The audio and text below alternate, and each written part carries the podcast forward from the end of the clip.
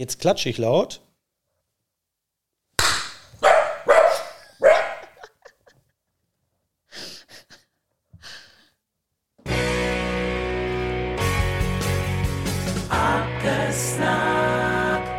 Willkommen bei Ackersnack. Mit Lars. Und Laura. So, zu Hause bei Agrarmonitor, Laura. Das ist das Thema heute. Und ähm, damit man sich das alles nicht nur irgendwie vorstellen muss, haben wir gedacht, wir bringen mal ein bisschen Bild damit rein. Wo sind ja, wir gerade? was ist hier los? wo, sind, wo sind wir gerade? Wir sitzen gerade in unserem schönen Besprechungsraum im Kalletal.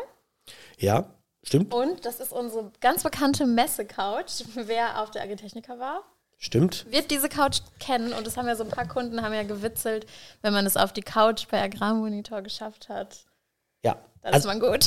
Also herzliche Einladung, die Couch steht hier, die gibt es wirklich, nicht nur auf der Agritechnica. Das heißt, die könnten wir also, also wer mal auf dieser Couch schon mal sitzen möchte, kann sich gerne auch einen Termin geben. Es gibt auch ah. Beratung, auch Beratung auf der Couch, ah, aber nur, okay. zu, nur zu Themen von Agrarmonitor. Ah, okay. Nicht allgemeine Lebensberatung? Nein, allgemeine Lebensberatung.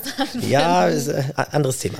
Aber ganz im Ernst, wir wollen heute mal ein bisschen einen kleinen Eindruck aus dem Büro zeigen. Wir hatten ja mal einen ähm, Blog bei uns ähm, auf der Homepage, wo es auch eben ums Büro ging. Da waren viele Bilder.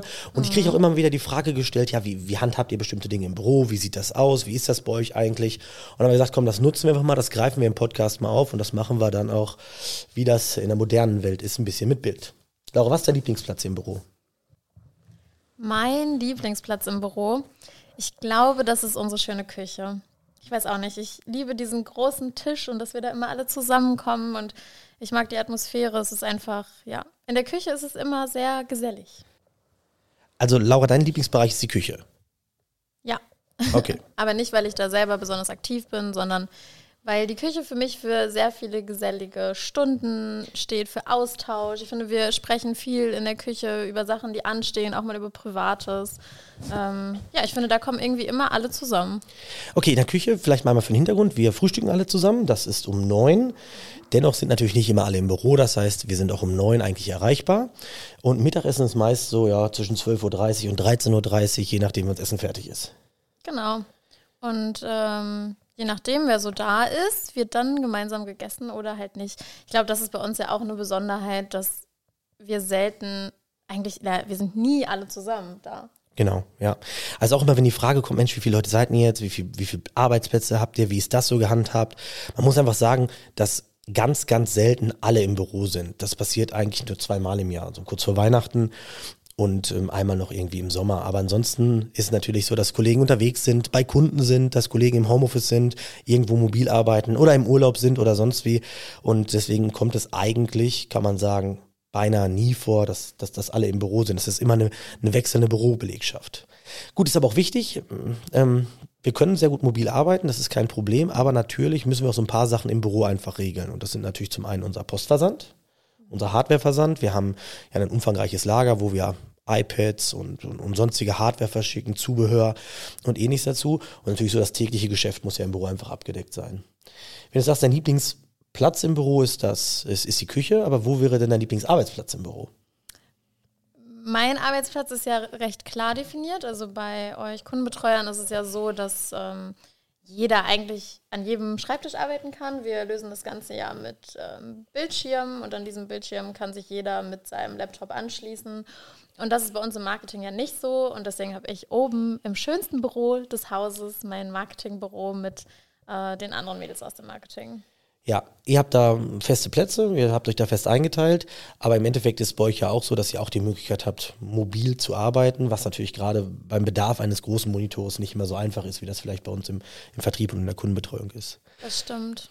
Hm, wenn Kunden mich fragen, wie, wie ist denn das eigentlich, wie, wie, kann, ich, wie kann ich euch erreichen, dann ähm, ist es ja im Regelfall die telefonische Erreichbarkeit und auch da wird oft gefragt, ja, das ist ja nur eine, das ist ja nur eine Festnetznummer.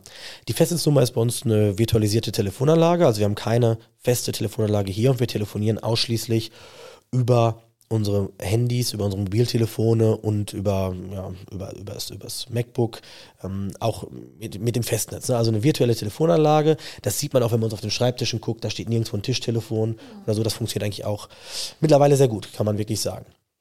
Das ja, gibt uns einfach bestimmte Freiheiten. Ja, sehr flexibles Arbeiten, sehr papierloses Arbeiten. Ich finde, ähm, das fällt auch sehr auf, das fällt auch oft Kunden auf, die bei uns im Büro sind, dass wir nichts auf den Schreibtischen liegen haben. Also da legen wir alle großen Wert drauf. Ja, und wenn jemand fragt, wo sind, die ganzen Unterlagen, dann muss ich halt auch sagen, die gibt es auch einfach nicht. Ne? Also wir haben der überwiegende Teil unserer Rechnungen, die wir bekommen, kommen per Mail. Rechnungen, die wir versenden, versenden wir per Mail überwiegend. Das bisschen, was wir noch postalisch versenden, ist dann ja auch nur einmal im Monat und machen wir auch über einen Dienstleister. Das ist derselbe Dienstleister, den wir auch unseren Kunden eben anbieten, wo man auch, wo auch unsere Kunden eben Rechnungen mit dem digitalen Postversand schicken können.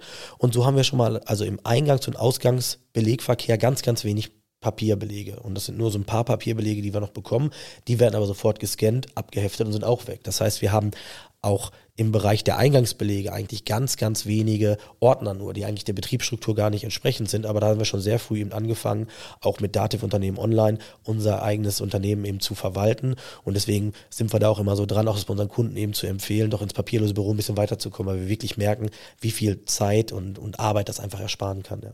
Ja, und selbst wir kommen ja schon manchmal so ein bisschen an unsere Platzgrenzen. Und wenn es dann noch drei Räume mit äh, Ordnern geben würde, das wäre, glaube ich, nichts.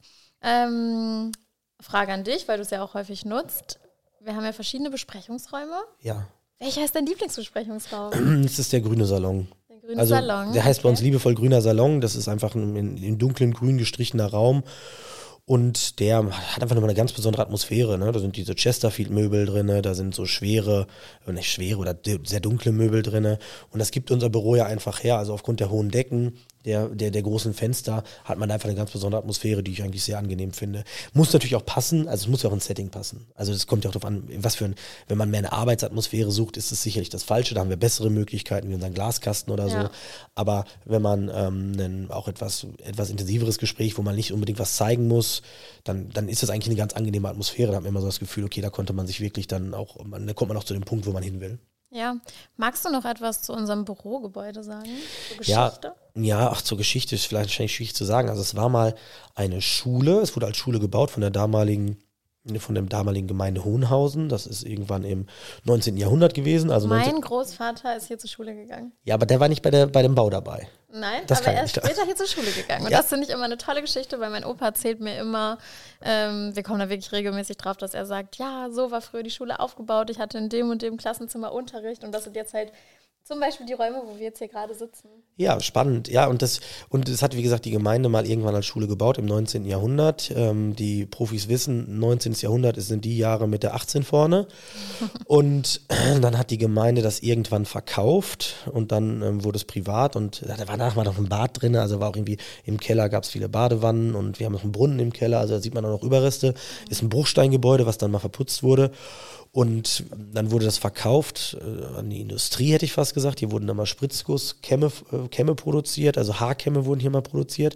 Dann ist die Gemeinde zurückgekauft Ende der 80er Jahre des letzten Jahrhunderts und hat dann eine Flüchtlingsunterkunft von gemacht. Und ähm, nach 2015, nach der größten Flüchtlingswelle, als es dann wieder so die, die Zahlen leicht wieder runtergingen, hat die Gemeinde sich entschieden, es zu verkaufen.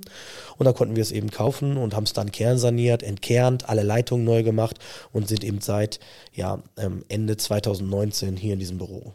Viele, oder einige wissen es ja noch, vorher waren wir auf einem landwirtschaftlichen Betrieb im Außenbereich. Das war irgendwann dann auch ähm, alles zu klein und zu eng und da mussten wir natürlich auch was anderes suchen. Dann haben wir eben hier mitten im Ortskern von Hohenhausen, dem Hauptort von Kalletal, eben ein ganz tolles neues Zuhause gefunden. Hauptstadt.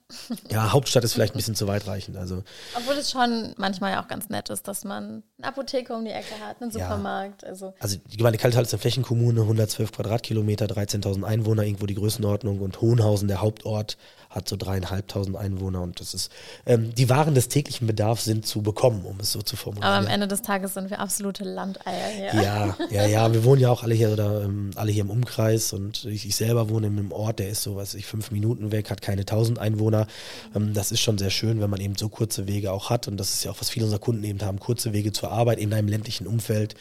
Das ist dann schon echt das, was, was, was einfach was ausmacht ne? und auch viel Ja, Lebensqualität und schafft. auch wie man hier irgendwie vernetzt ist. Also es kommt häufig vor, dass hier mal so ein Pieper geht Ja, und dann müssen die Mitarbeiter, die bei der Freiwilligen Feuerwehr sind, müssen dann auch los. Also Ja, das auch ist- das finde ich irgendwie immer total charmant, dass man hier so verwurzelt ist. Ja, das ist auch, das ist auch, auch interessant. Also mit mit 20 Mitarbeitern kommt man ja in bestimmte rein, wo man Arbeitssicherheit, andere Themen noch reinspielen und und und. Und dann geht es auch darum, um Brandschutzhelfer. Und Und dann, äh, wenn man dann einfach da durchguckt, dann stellt man fest, wir, wir, haben hier keine Brandschutzhelfer, wir können eine Löschgruppe stellen, inklusive Führungskommando. Also das, das ist eigentlich, ähm, das ist dann eigentlich, sind dann auch so die Kleinigkeiten und das macht es natürlich auch aus, ne? dass wir einfach auch ganz viele Kollegen haben, die sich, und auch Kolleginnen, die sich im Verein einbringen. Du bist ganz aktiv in der Jugendarbeit bei euch im Reitverein und das ist natürlich so eine Verwurzung, die einfach viel, viel Freude macht und uns einfach auch als Unternehmen wahnsinnig nach vorne bringt. Aber das vielleicht mal so als, als, als Einblick bei uns im Büro mit ein paar Bildern dazu. Also wer das jetzt nur bei Spotify hört, der kann natürlich nochmal bei den anderen Kanälen auch nochmal schauen, sich die Bilder dazu angucken. Und ähm, wer mal in der Gegend ist, kommt gerne jederzeit vorbei. Dann ähm, finden wir auch ein Thema, wo wir irgendwie damit weiterkommen. Laura, du hast die berühmten letzten Worte und ich mache jetzt den Abspann an. Genau, schaut rein auf Instagram und auf YouTube bei Agrarmonitor zu Hause. Bestimmt ganz spannende Einblicke.